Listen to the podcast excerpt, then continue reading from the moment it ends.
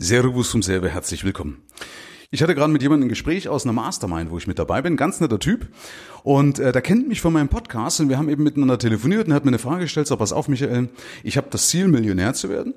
Und ich überlege jetzt, ob wir, weil wir haben ein zweijähriges Kind, ob wir mit meiner Frau jetzt in irgendein größeres Haus, also aus einer, ja, in Anführungsstrichen, beengten äh, Mietswohnung, in ein größeres Haus ziehen.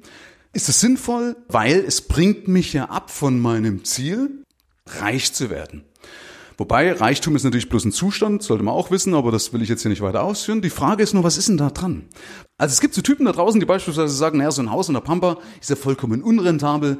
Äh, es geht im Endeffekt darum, du musst dir eine Wohnung kaufen, die dir Geld zurückspielt und so weiter und so fort. Also alles das, was Geld kostet, lässt du weg und du machst alles nur das, was Geld bringt. Okay, das ist so der gemeinsame Nenner von manchen Leuten da draußen. Alles, was Geld kostet, lässt du weg. Alles, was Geld bringt, das machst du. Ja, das ist ja der Sinn im Endeffekt zwischen oder der Unterschied zwischen Konsum und Investition. So, dann habe ich gefragt, okay, dann dürftest du auch jetzt im Endeffekt deine Tochter abgeben, weil deine Tochter oder dein Kind kostet Geld. Du darfst nicht heiraten. Also es gibt da so viele Sachen, die Geld kosten, die mir nichts bringen, die ich bleiben lassen müsste. Okay? Also kann ich doch nicht alles in Geld aufwiegen. Einverstanden? Das kann ich nicht. Also was ist beispielsweise der Return on Invest von Wohlfühlen? Wie bemesse ich Wohlfühlen? Und ich habe beispielsweise auch ein Haus, weil das sehr schön ist, aber weil mir eben keiner aufs Schwein geht, Entschuldigung, den Ausdruck, aber keiner aufs Schwein geht, wenn ich meinen Grill anschmeiße. Dann muss ich mit keinem diskutieren. Das ist eben meins. Und das hat halt seinen Preis, das weiß ich. Und jetzt sind wir dabei, jetzt kann ich doch auch sagen, okay, wenn ich alles ja nur in Geld aufwiege, dann ist es doch eigentlich auch ein Mangelbewusstsein. Weil ich glaube ja, dass ich das nötig habe, richtig? Ich glaube, dass ich unbedingt das machen muss. Also es geht nicht auch der Weg und, ja, also und, beide Wege, also der Weg, dass ich Geld anlege, aber dass ich auch genug Geld übrig habe, dass ich verpassen kann. Zumal, das sage ich ja auch immer, weil meine Frau ja im Hospiz gearbeitet hat, also wenn es um, eben um das ganze Thema äh, Sterbebegleitung geht.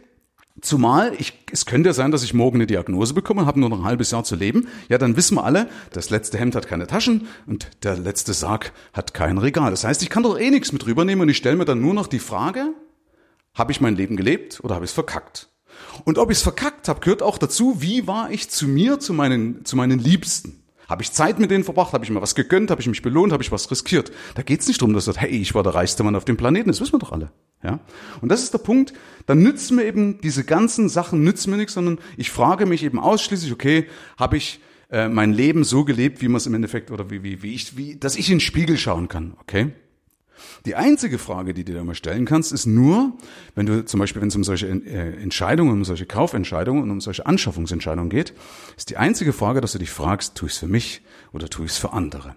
Weil ich bin der Meinung, wenn ich es eben für andere tue, um besser dazustehen, dann sollte ich eher an meinem Selbstwert arbeiten. Wenn ich es aber für mich tue, ist es vollkommen okay. Und dann ist es eben so, dass das Leben, das Leben, hallo, wir reden ja vom Leben, auch genau aus dem Leben besteht. Sonst würde das ja Anlegen heißen. Ja, dann hättest du von der Geburt bis zum Tod kein Leben, sondern ein Anlegen.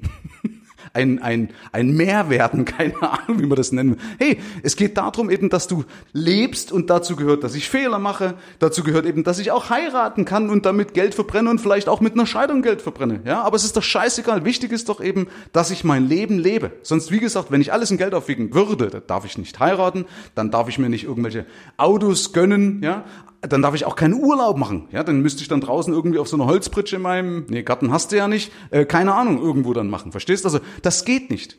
Und das ist in meinen Augen auch ein absolutes Mangelbewusstsein. Wenn ich immer sage, okay, kann ich mir das leisten, bringt mich das ja dann von meinem Ziel ab, wenn ich mich jetzt belohne, wenn ich mir was gönne, wenn ich was für mich tue.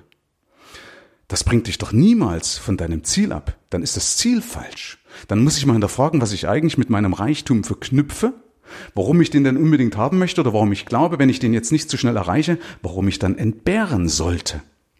Also nochmal Botschaft an all jene, die überlegen, soll ich was tun, damit ich es schöner habe im Leben, damit es meine Familie schöner hat beispielsweise, oder soll ich das Geld lieber anlegen oder auf meinem Girokonto sehen oder sonst irgendwas.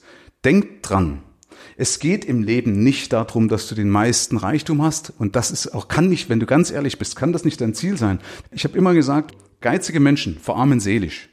Und verschwenderische Menschen verarmen finanziell. Und du musst die Balance finden. Ja? Und das ist eben in meinen Augen leichter, wenn man über und geht. Also wenn ich das Wohlstandsbewusstsein habe, dass beides geht. Sonst in meinen Augen ist es eben ein absolutes Mangelbewusstsein. Ja, Amen. Herzlichen Dank fürs Rein und Hinhören. Ab hier liegt's an dir. Bis zum nächsten Gig. Dein Michael Serve. Mehr Informationen findest du im Internet unter mehrvomgeld.de.